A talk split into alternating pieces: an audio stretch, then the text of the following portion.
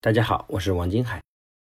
今天给各位分享这个题目呢，就叫孩子不爱背诵，记得慢，忘得快，怎么办？经常有很多家长呢跟我咨询这样的问题，要么是孩子背诵英语单词和课文有抵触情绪，不愿意背怎么办？要么就是孩子背东西呢特别慢，一篇课文要背很长时间，可是背了呢，考试又忘了，怎么办？我想这两个问题呢，也最能够引起大家的共鸣了。有些知识、有些内容是要通过记忆来获得的，尤其是在中国的应试体制下。但是偏偏记忆呢，又是个非常辛苦的活，有的孩子就非常不喜欢，遇到背书就头痛，长此以往，形成了背书的困难户。那为什么记忆是个问题呢？本质上有两点原因：第一个不爱背，第二个叫背不出。不爱背其实是心态问题，而背不出是能力和方法的问题。不爱背的孩子怎么办？有一个妈妈说：“我的孩子呢，就是不想背，每次都是老师检查前才匆匆忙忙背一下。有时候呢，老师在课堂上给出一定时间来背，很多同学都背会了，而自己还没有背会，自信心也受到巨大的挫折。自己曾经对孩子提议可以提前背一背，但是孩子又不愿意干，说讨厌背英语。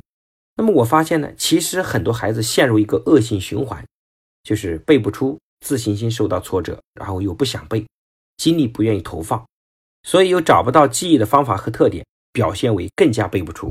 本质上其实是孩子觉得背课文难，畏难情绪是一种心理的暗示。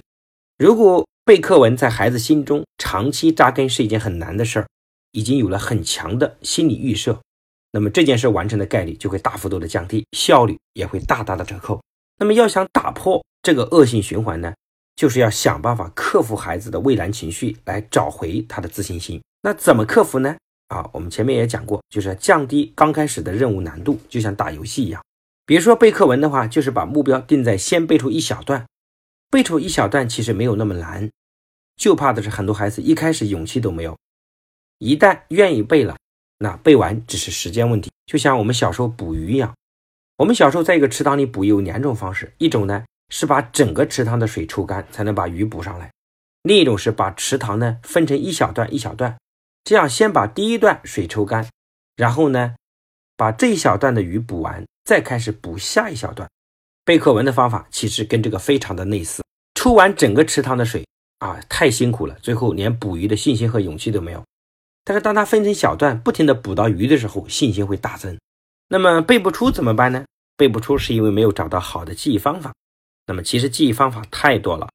在奥巴马的后台里面有记忆大师钱理老师的线上课，也有他的线下课程，专门来讲述很多的记忆方法，让孩子可以高效的学。我们的很多孩子学习完之后，在他的学校和班级开始给其他孩子讲课，讲述自己背诵的妙招。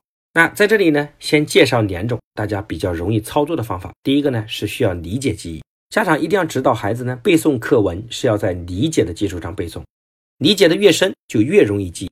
不求甚解的方式，这种死记硬背方法也非常容易忘记，尤其是古诗词这种相对比较难的地方。所以在背诵之前，先要通读全文，弄清文章的主旨，然后呢，了解文章的层次、来龙去脉，掌握文章的语言特点，抓住一些关联词和句子，最后通过分析、综合，这样背诵就会快很多。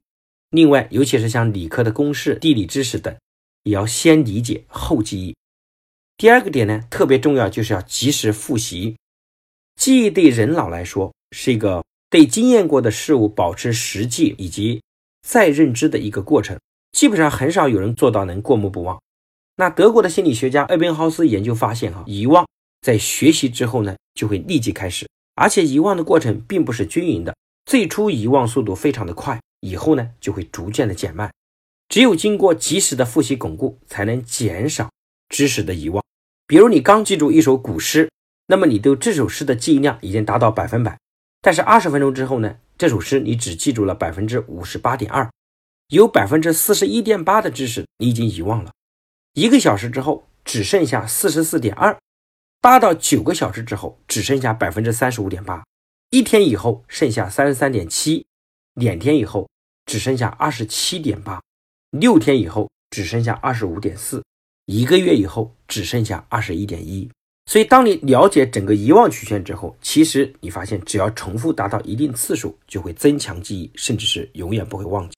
所以，比如说背单词要达到最佳的效果，分隔时间是间隔五分钟，哎，再复习一遍；三十分钟再复习一遍；十二小时再复习一遍；一天再复习一遍；两天、四天、七天、十五天，分阶段进行复习，可以最大程度的提高背诵单词的效率，记忆也会加强巩固。我自己呢，以前读书的时候呢，也是不喜欢背书，还经常说我是男生，所以记不住，为理由作为借口。但是当我自己到了初二的时候，我要发奋的读书啊，英语成绩也非常差，在我没有任何借口的时候，只能增加背诵的次数。我印象非常深刻，每天早上早读，读上几遍，我就盖起书来想哪些词我已经记住了。读完之后，把没有记住的单词又单独抄上来，放一个小本子上，放在口袋里。这时候放学回家，走在路上又大脑想。哎，想出来的就已经记住了，没想出来的又反复再拿起来看一下，再默读几遍。晚上睡觉前呢，又思考又反复。我后来发现，我自己竟然记忆能力也非常的强。所以记忆其实没有什么规律，就是重复的次数而已。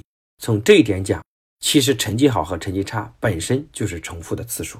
有人说王博士，哇，你的演讲非常厉害，我要向你学演讲。我就笑笑跟他讲，我说我跟你的差别就是一次跟一百次的差别。其实也就是重复的次数，所以今天关于这个话题呢，我们就讲到这边。谢谢大家的收听。